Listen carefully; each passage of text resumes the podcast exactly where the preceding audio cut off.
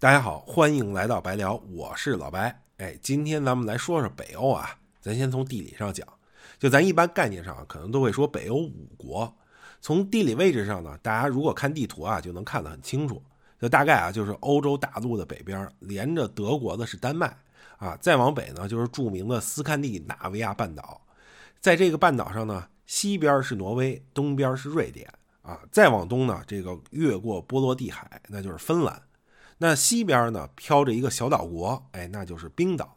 所以这就是咱常说的北欧五国啊：丹麦、挪威、瑞典、芬兰和冰岛。我不知道有的小伙伴会不会像我一样啊，这五个国家经常捋不顺，呃，就是很难一下把这五个国家还有他们的首都说全了，或者说会把他们之间搞混。我还记得当初我在斯德哥尔摩的时候啊，跟 Airbnb 的房东闲聊，人家就问：“哎，你接下来还去哪儿啊？”哎，我就说，我准备把北欧的几个国家都逛逛啊，接下来还要去芬兰、挪威，还有瑞典。然后人家房东就说：“哎，亲爱的，这儿就是瑞典啊！”这当时场面很尴尬。咱们今天啊，主要聊聊这五个国家中的三个啊，也就是节目标题里的芬兰、瑞典和挪威。呃，不聊冰岛呢，是因为我没去；不聊丹麦呢，是因为我对那儿啊真没什么太多可说的，因为玩的啊确实特别像一个普通游客。而且吧，可能是因为这丹麦跟欧洲大陆相连啊，我觉得那边人啊特别热情，特别开放，就跟我们一般印象里冷漠的北欧人有点不太一样。所以丹麦呢，感觉也不太像北欧的国家。呃，那好啊，这个今天的节目跟之前一样啊，也是在微信公众账号里，我会给大家总结一些信息的干货，还有一些图片或者视频的资料。那我们正式开始啊。做这期节目呢，其实也有一个小的新闻由头。其实也不算特别新的新闻了啊，就是联合国从二零一二年开始啊，每年都会发布一个世界幸福指数报告，啊，每年的三月二十号呢，也是被定义为了这个世界幸福日。二零二一年的世界幸福指数报告啊，也就在今年的三月二十号发布了。那在这个报告里呢，芬兰啊，连续四年啊拔得头筹。关于芬兰啊，咱们看这相关的新闻是怎么介绍的啊？说芬兰的国民享有极高的生活品质。教育全部免费，学生还可以享受免费的医疗。除了免学费，孩子们的午餐、文具、课本也是免费的。芬兰人即使暂时丢了工作也不要紧，政府会给予每月五百欧元的失业补助。年满六十五岁便可领取养老金。若是没有房产，政府承担百分之八十的房租。所以总的来说，芬兰凭借世界一流的公共服务、低犯罪率。不平等率和对政府的高度信任，在榜单中连续四年登顶榜首。这听了刚才说的，大家是不是会觉得啊，芬兰简直是天堂一样的国度啊？这尤其芬兰还有传说中的这个圣诞老人村儿就更给这个国家增加了一点点这个童话世界的感觉。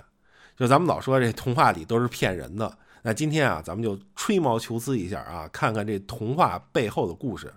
那我之所以能想到这个话题啊，也是因为看了一档新闻节目，这里边就提到了所谓的这个芬兰人的幸福的另一面啊。那首先呢，经常被吐槽的啊，就是芬兰的天气。说有个芬兰作家就说啊，这个芬兰日常的天气就像伦敦天气最糟糕的那一天，而且每天都是这样。这个糟糕指的是什么呢？哎，就是阴晴不定啊，阴雨连绵。咱说英国绅士啊，为什么手边总有把伞呢？就是因为英国啊，时不常的就下场雨，啊，甚至啊，其实大家都不打伞了，因为这个雨啊下的就是很突然，还很短暂，这可能伞啊还没打开呢，雨就停了。一九五三年的时候啊，就是现任英国女王伊丽莎白二世的加冕典礼日期选在了六月二号。就为什么是这一天呢？因为其实当时啊，伊丽莎白二世已经实际继位十六个月了。之所以拖这么久呢，一方面是因为这个加冕典礼啊很复杂，这个准备工作确实很多；另一方面呢，就是因为女王啊想选个天气好的日子，所以终于有一天啊，这个气象局预报说，一九五三年六月二日啊，这一天是一九五三年全年最有可能见到太阳的日子，哎，所以加冕仪式就选在了这一天。我呢有一个朋友啊，在芬兰读书啊，在芬兰待了很多年。他看到这个关于哎世界最幸福国家榜单的这个新闻的时候啊，是这么评价的。他说：“极昼极夜还极度严寒的环境下，还能使人幸福感最强。外人可能很难想象啊，芬兰这种战斗民族是如何靠社会化程度和教育方式抵抗如此恶劣的自然环境和生理不适，获得了精神满足的。就当时我在芬兰玩的时候啊，也有个芬兰人跟我讲啊，说这芬兰有多冷啊，就冷到了啊，在芬兰避难的难民啊都被冻跑了。不过啊，其实刚才说的这些特别极端的寒冷的天气啊，我在芬兰都没体验过，因为我去的时候啊是夏天。啊，应该算是北欧啊一年里边最好的时间段，但是呢，其实我也体验到另一种啊极端天气，打引号的极端天气啊，呃，这极端天气是什么呢？那就是酷热啊，说是酷热啊，也是打引号的。这酷热有多热呢？其实就三十度出头，但是这对芬兰人来说啊，应该已经是很热很热了。我当时去的呢是赫尔辛基啊，就跟当地人聊天人家说啊，我去的前一年，也就是二零一八年的夏天啊，赫尔辛基也特别热，而且持续性的啊，差不多两周时间里啊，每天都是三十一二度的样子。这个因为芬兰人家里啊都不装空调，所以政府呢，二零一八年的时候就要求购物中心晚间都开放啊，不是说开放大家晚上逛商场啊，而是允许赫尔辛基人啊凭身份证到有空调的购物中心里边过夜。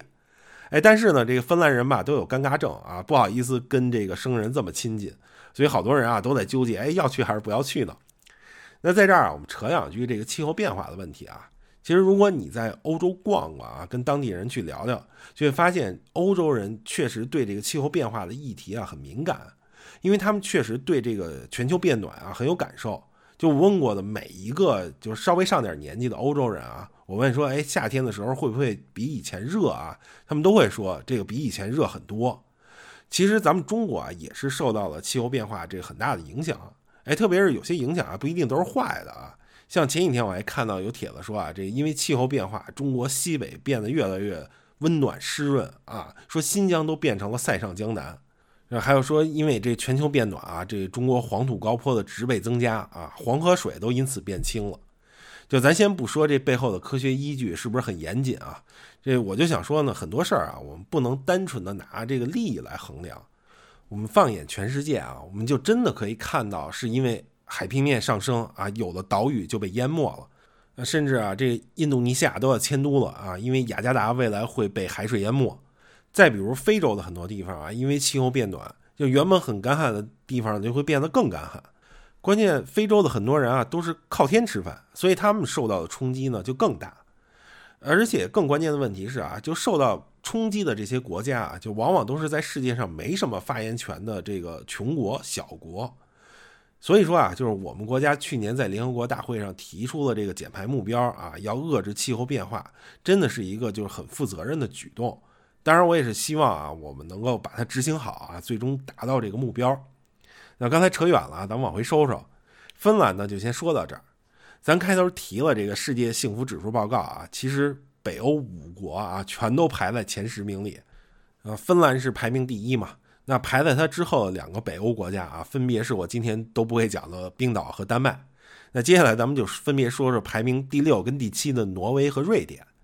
咱先说挪威啊。去过的人啊，肯定都有一个感受，那就是贵，啊，这应该是我去过的啊消费水平最高的国家了。这我查资料的时候啊，看见一故事，这作者说啊，他有一年去芬兰徒步，啊，走到了这个芬兰跟挪威交界的地区，然后他们就去超市里买东西，然后那时候还是在芬兰境内呢，然后他们就遇到一个挪威人，啊，那挪威人就说自己不是来旅游的，就是来芬兰购物的，因为在芬兰购物啊，这个成本能低一半。呃，大家知道啊，这个芬兰啊是处在欧元区啊，用的是欧元。那挪威呢不是，它用的是挪威克朗。那芬兰的物价水平是什么样呢？就是芬兰是欧元区里物价最高的国家，所以挪威的物价就可想而知了。呃，不过据说啊，这个瑞士跟冰岛更贵啊，但是我没去过，所以没什么直观感受。啊，不过这个物价虽高啊，但是人家确实也富裕，买得起。其实呢，这个挪威的发家史啊很短。而且很简单，甚至有点这一夜暴富的暴发户的感觉。在二十世纪六十年代之前啊，挪威还是个穷国。但是啊，就在一九六九年十二月二十三日啊，一家石油公司在挪威北海海域发现了一个油田。自此啊，陆陆续续的在北海海域啊发现了一系列的这个油田。挪威呢也就华丽转身啊，成为全球第三大石油出口国啊，那真是名副其实的富得流油。呃，在我看来啊，挪威真的是一个受到老天眷顾的国家。除了丰富的这个石油资源啊，它自然风光也是无限美好。呃，在这儿呢，就不得不提一个挪威著名的这个旅游观光线路，叫 Norway in a nutshell 啊。我看有的翻译是叫挪威缩影啊。这个路线是什么呢？就是从挪威最东边的啊首都奥斯陆开始，一路向西。依次啊搭火车呀，包括一次绿皮火车啊、渡轮、大巴等等各种交通工具，一直抵达挪威最西边的一个城市，叫贝尔根。呃，这个我没细做研究啊，从理论上讲，应该是从西到东的反着来也是可以的。为什么这么说呢？呃，因为这个线路啊，也不是什么特别特殊的旅行团啊，或者说旅行专线。就按我理解啊，它就是挪威的一个旅行公司啊，帮你打包购买的这个交通通票，因为这一路搭乘的啊，其实也都是公共交通工具，每一程啊，理论上你都可以自己去买票，而且我看有攻略说啊，可能每一程自己单买总价还能便宜点但是买这个套票的好处啊，就是人家帮大家都规划好路线了，呃，比如说到哪儿换乘之类的这个信息都很明确。而且还有不同的组合啊，可以分别是一天到三天之内啊完成这条路线。比如说你中间想在哪儿住一晚上，这个人家都帮你规划好了。我当时呢买的是一天的路线啊，这一切都好，唯一的问题啊就是有点累，因为这一趟下来啊，绝大多数时间都是在车上或者在船上，总共啊大概经历了十一个小时，就简直跟拉练一样。呃，当然啊，还是要说这一路上的风光真是特别好。特别是有一段啊，叫 Flame Railway 啊，曾经在二零一四年被这个孤独星球评为世界最棒的火车之旅。这看资料说啊，这条路线啊是欧洲最陡的常规铁路之一。这起点跟终点两端的海拔啊差八百六十五米啊。这条线路呢很短，其实只有二十公里，但是呢花了二十年才建成啊，途经二十个隧道，其中十八个是人工完成的。所以别看距离这么短啊，就是因为是观光线，而且坐的呢是一个复古的绿皮火车，所以全程啊大概得坐一个小时。这个大家有兴趣啊，可以自己查一查，这网上有很多攻略啊，包括是说啊上车一定要坐在车的左边啊，也就是远离上车门的那一边，因为那边的这个风光啊更好看。我坐了这么一趟啊，除了累啊，当然也会觉得这个自然风光很不错。但是呢，哎，这就引出来我自己的一个偏见啊，就是纯是偏见啊，就是我老觉得吧，如果去欧洲玩啊，这个体验人文啊，可能是一更重要的事儿。这偏见啊，纯粹是偏见，就因为我自己感觉是这样，就除了一些特别独特的自然风光啊，比如说什么喀斯特地貌、这大峡谷，其实很多啊没那么独特的自然风光啊，就在我们身边啊，比如说啊，这北京的十渡景区里的孤山寨啊，就被称作京西九寨沟。啊，比如说我前几天看朋友圈啊，就是有朋友去新疆看山山水水，这因为发朋友圈这小伙伴啊，也是曾经在欧洲游历，他就感慨说啊，这看了这山这水，这以后还去什么瑞士啊？就我也其实有很多类似的体验啊，当然了，这很有可能是因为我自己即使在国内，也是会优先考虑一些人文景点啊，就是大自然基本都是顺便看看，所以我说自己肯定是偏见嘛。但是我还是想说啊，如果有一天大家去欧洲玩啊。这个去看看那些历史遗迹啊，博物馆、艺术馆、教堂，再比如说啊，甭管你听得懂听不懂，那看看国外的这些戏剧、歌剧，那可能真的会是一个更好的选择。就因为很多自然景色啊，确实在我们身边就有，不一定非要跑那么远啊。还是说啊，纯是偏见啊，欢迎大家交流自己的意见啊。咱们说回北欧啊，可以看到啊，就是以挪威为代表啊，这个自然风光又好，这又富有。那北欧就没有穷人啊，永远一片祥和吗？这肯定不是啊。就在这儿啊，我们就要提到这个瑞典斯德哥尔摩的林克比地区。就是如果大家在网上搜这个地方啊，可能就会看到这样的描述啊。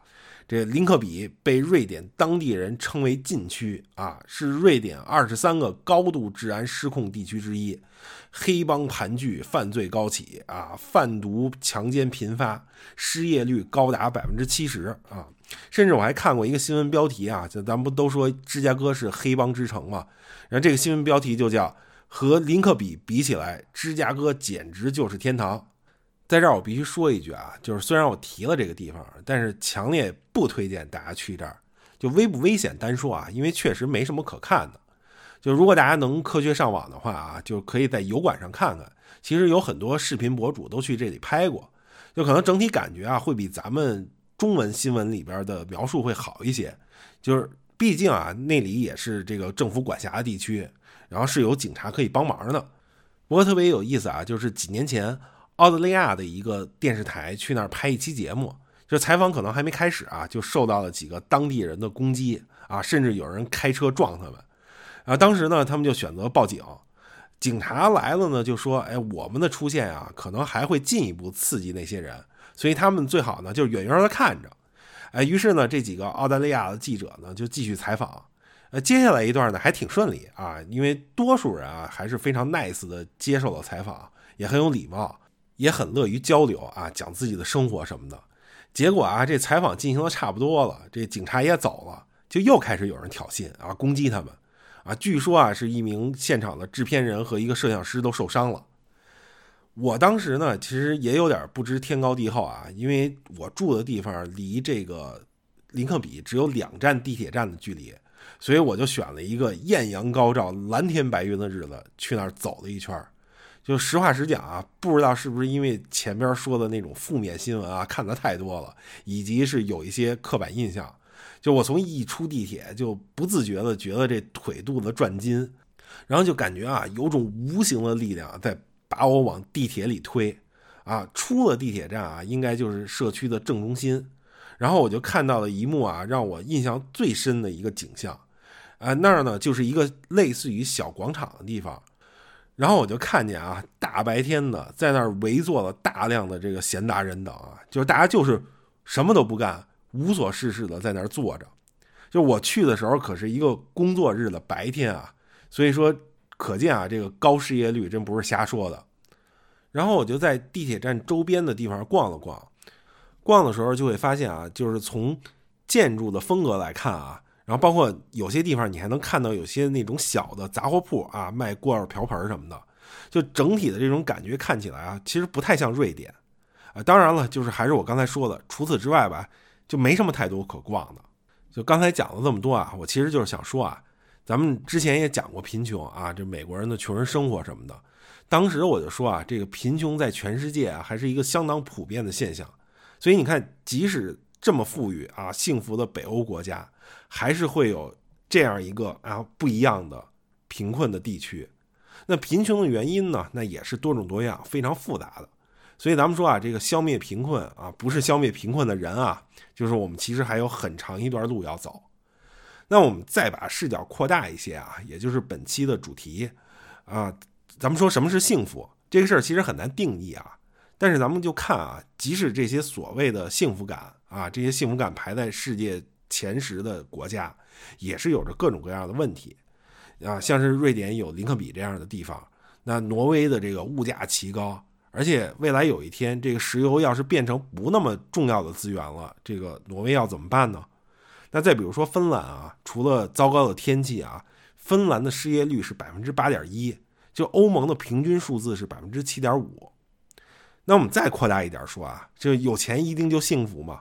我们看那个世界幸福指数报告啊，虽然说啊排在前头的基本也都是有钱的国家，但是这个排序啊确实不是绝对的。